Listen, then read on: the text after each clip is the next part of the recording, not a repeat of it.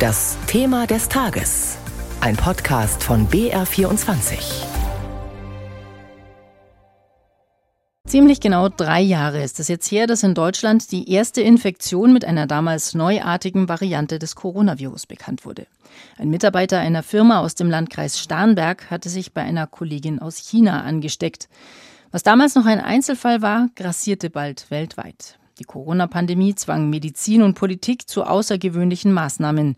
Isolation, Maskenpflicht, Lockdowns mit teils schwerwiegenden Folgen für unsere Gesellschaft.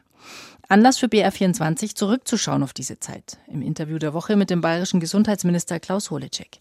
Irene Essmann hat ihn getroffen. Herr Holleczek, der frühere Bundesgesundheitsminister Jens Spahn hat schon im Jahr 2020 gesagt, wir werden uns irgendwann mal viel verzeihen müssen. Was müssen wir der Staatsregierung mit Blick auf die Corona-Politik verzeihen?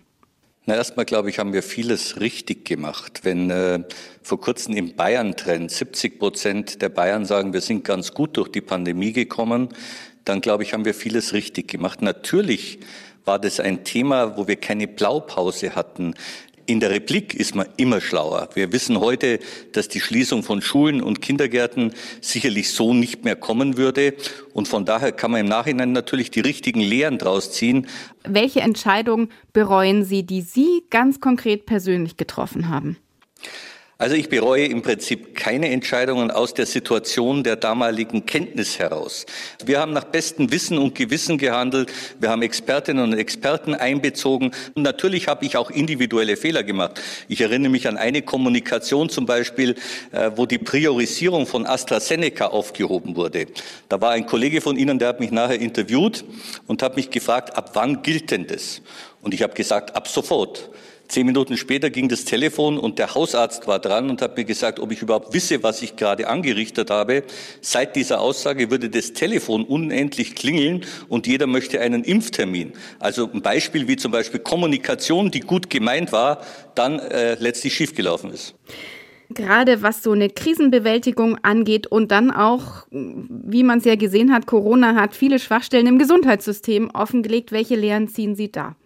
Wir müssen unbedingt äh, die Pflege verbessern, die Arbeitsbedingungen der Menschen in der Pflege nach vorne bringen. Wir brauchen Entbürokratisierung, eine Entschlackung äh, dieser ganzen Dinge. Wir müssen wieder über Vorsorge reden, tatsächlich ein Stück weit die Wirtschaftlichkeit im System zurückdrängen. Dieses Wort vom Mensch im Mittelpunkt darf nicht nur eine hohle Aussage sein, sondern muss auch gelebt werden. Also es gibt so viele Aufgaben. Dieses Jahr 2023 muss ein Jahr werden, wo wir die Situation bei den Pflegekräften deutlich verbessern. Sie haben ja in dieser Woche auch erst von einem Marshallplan gesprochen, den das Gesundheitssystem braucht. Gleichzeitig gibt es ja eine große Krankenhausreform, die ist angekündigt vom Bundesgesundheitsminister. Die ist ja recht umfassend. Also das Fallpauschalensystem wird zumindest überarbeitet und äh, zu Teilen aufgehoben. Auch geht es darum, ähm, eine Konzentration von Krankenhausstandorten zu erledigen. Was fehlt Ihnen da noch? Also mit dem Marshallplan habe ich tatsächlich gemeint, dass wir uns insgesamt über das System generell äh, unterhalten sollen. Passt es denn noch? dass wir die Pandemie auch als Chance sehen, neu zu denken, größer zu denken und nicht wieder in, in Bedenken äh, zu ersticken und nicht nach vorne zu kommen. Und die konkrete Frage zur Krankenhausreform ist natürlich auch eine Frage der ländlichen Räume. Wir müssen aufpassen, dass wir auch nach wie vor eine gute Versorgung wohnortnah haben.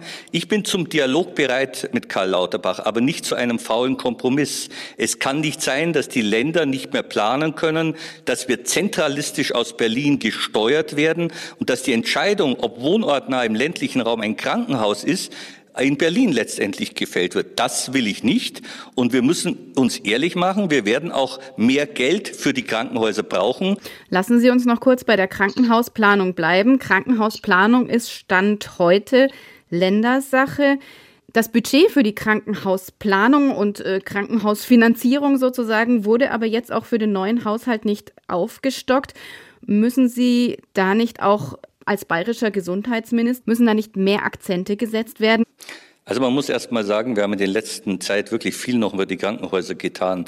Und ja, wir haben 643 Millionen mit der kommunalen Familie für die Investitionen in den Krankenhäusern. Ich glaube, das ist schon eine gewaltige Summe, wenn man den Ländervergleich anschaut. Aber wir werden dies bedarfsgerecht weiterentwickeln. Wir sind uns da einig mit den kommunalen Spitzenverbänden, auch mit dem Finanzministerium, dass dieser Betrag wachsen muss. Und dazu werden jetzt auch dann weitere Gespräche geführt, damit wir auch in Zukunft die Investitionen gut abdecken können.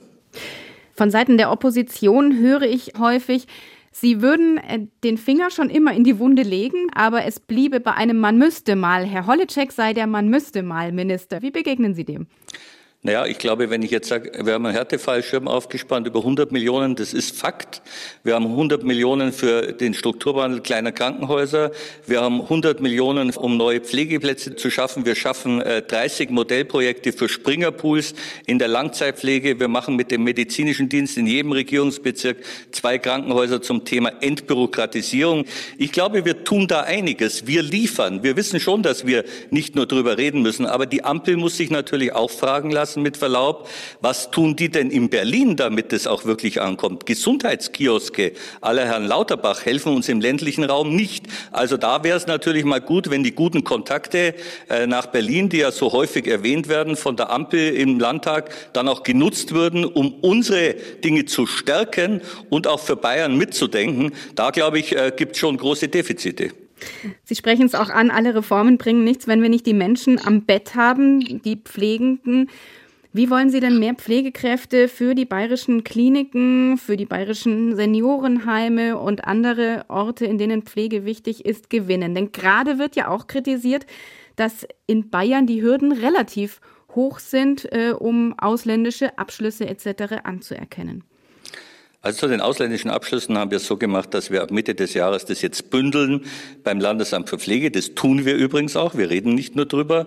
Wir werden auch die Verfahren standardisieren und deutlich beschleunigen. Nur das Thema Ausland wird das Problem alleine nicht lösen. Wir müssen tatsächlich die Arbeitsbedingungen verbessern, verlässliche Dienstpläne in den einzelnen Einrichtungen. Ich habe vorher über diese Springer-Möglichkeiten, dass immer mehr Leute im System sind, die dann einspringen, wenn jemand ausfällt. Ich würde bezahlbaren Wohnraum gerne haben, für Pflegekräfte bessere Kinderbetreuungsmöglichkeiten. Auch da gab es schon Anträge in Berlin. Bezahlbaren Wohnraum könnte aber auch Bayern schaffen für die Pflegekräfte. Ja, das wird ja teilweise schon gemacht. Also die Kliniken tun das ja auch. In München gibt es ja da große Initiativen. Aber wir brauchen ja Förderprogramme. Und äh, der Kollege im Bauministerium und im Wohnungsministerium ist da mit vielen Ideen unterwegs. Aber es wäre schon gut, wenn wir mal äh, tatsächlich bundesweit, das ist ja ein Thema, das uns nicht alleine betrifft, da mal einen großen Aufschlag kriegen würden. Herr Holleczek, ich weiß, Sie haben keine Glaskugel, aber was äh, denken Sie, was wird so das Erste sein, wo man jetzt dann sagen kann, das hat der Herr Holleczek, der Gesundheitsminister, auf den Weg gebracht und ist jetzt ganz schnell eingetreten und hat Besserung gebracht? Ich verspreche mir tatsächlich viel äh, von der Initiative zur Verbesserung der Arbeitsbedingungen, dass wir mit diesen Modellprojekten tatsächlich etwas schaffen, was wir dann auch bayernweit ausrollen können. Ich möchte einfach einen kleinen Beitrag leisten dazu, dass wir Pflege gut positionieren und dass die Menschen auch in Zukunft für andere Menschen da sein können.